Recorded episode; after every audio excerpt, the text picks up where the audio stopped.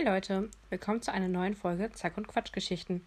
Wir wurden gefragt, was eigentlich eine Vorhautverengung ist und was man dagegen tun kann.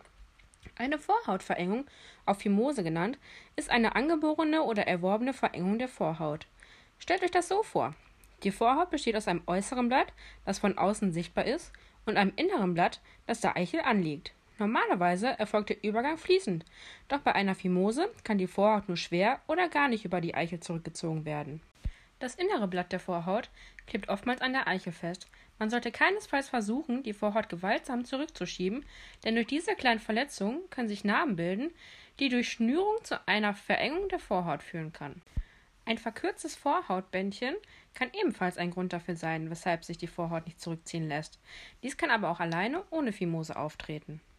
Aber nun zu der Frage, wie das Ganze eigentlich behandelt wird.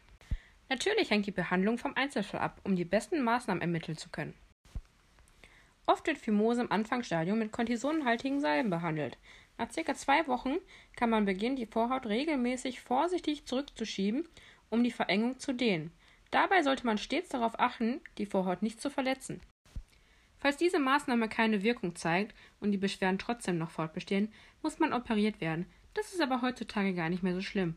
Entweder wird eine Beschneidung durchgeführt, bei der der Arzt die gesamte Vorhaut entfernt, oder es wird eine vorhauterhaltende OP durchgeführt, bei der noch so viel Vorhaut überbleibt, dass sie im nicht irrigierten Zustand die Eichel trotzdem noch bedeckt.